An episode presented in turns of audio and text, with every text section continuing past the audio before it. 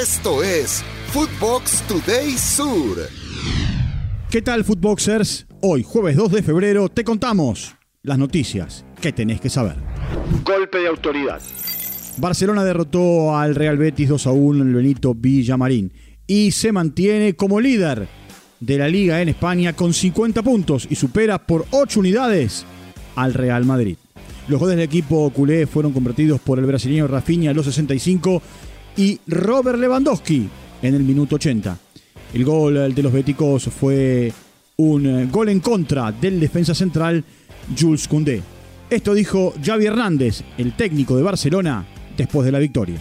No, no sé, yo no, no, las notas no, no, me gusta porque estamos a mitad de temporada y esto puede girar la tortilla al revés. Hemos hecho 50 puntos y, y en la segunda vuelta debemos no hacer tantos, ¿no? Pues hay que igualar esta primera vuelta y el objetivo es ser, es ser campeones, ¿no? Siguen los homenajes al Rey Pelé. Edson Arantes de Nacimiento recibió un homenaje, un tributo, en la ceremonia inaugural del Mundial de Clubes 2022. En el medio de la cancha se vio un enorme círculo donde estaba enmarcado Pelé en una icónica imagen en la que luce la camiseta de la selección brasileña celebrando un gol durante el Mundial de México 1970. El juego inaugural entre el Al-Ali de Egipto y el Auckland City de Nueva Zelanda terminó con victoria 3 a 0 a favor del conjunto egipcio. Todos menos Pep.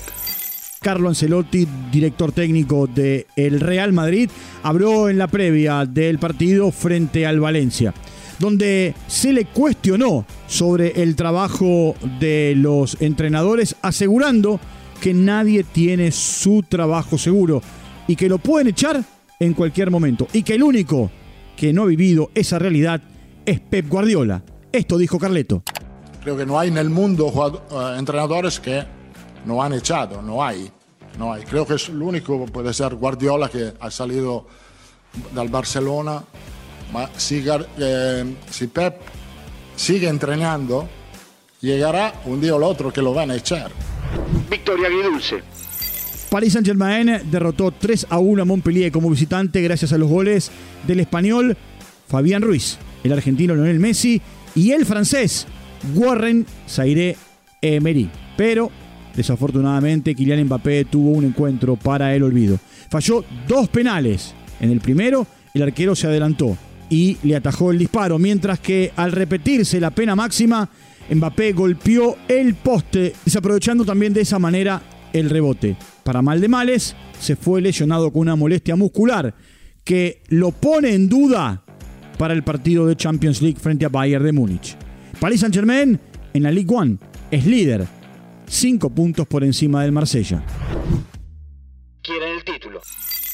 Manchester United jugará la final de la Copa de la Liga tras derrotar al Nottingham Forest por 2 a 0 en Old Trafford. En el global la historia terminó 5 a 0 a favor del equipo que dirige Ten Hag. Esto tiene que ver con las semifinales. Anthony Martial y Federico Rodríguez de Paula Santos, más conocido como Fred, eh, jugador brasileño, marcaron los goles. Fue titular, Garnacho también jugó Lisandro Martínez. En la otra semifinal, como les contábamos en el día de ayer, Newcastle con el paraguayo Almirón le ganó 2 a 1 a Southampton, donde fue titular el argentino Carlos Alcaraz. Desconfiaron de Scaloni. Martín Palermo, histórico delantero Geneise, hoy técnico de Platense, dialogó mano a mano con TIC Sports, donde dijo, entre otras cosas, que el técnico de la selección argentina, Lionel Scaloni, compañero de él en Estudiantes de La Plata, no era referenciado en eh, su designación y que todos desconfiaban cuando lo nominaron técnico, pero demostró por qué está ahí. Estas fueron sus palabras. Cuando escuchamos por primera vez de decir, oh, Scaloni va a ser el técnico de la selección, quien no se sorprendió es, mentira. Ahora, después hay que demostrarlo con trabajo y es lo que hizo Lionel. Boca ya tiene nueve. El delantero uruguayo Miguel Merentiel se sometió a las revisiones médicas de rutina en la jornada del miércoles por la mañana en Buenos Aires y firmó su contrato con Boca Juniors. Se asegura que el atacante tendrá un año a préstamo, llega desde el Palmeiras de Brasil con una opción de compra de 3 millones de dólares. Ahora deberá competir el puesto, entre otros, con Benedetto, con Vázquez y con Orsini. Esto fue Footbox Today Sur.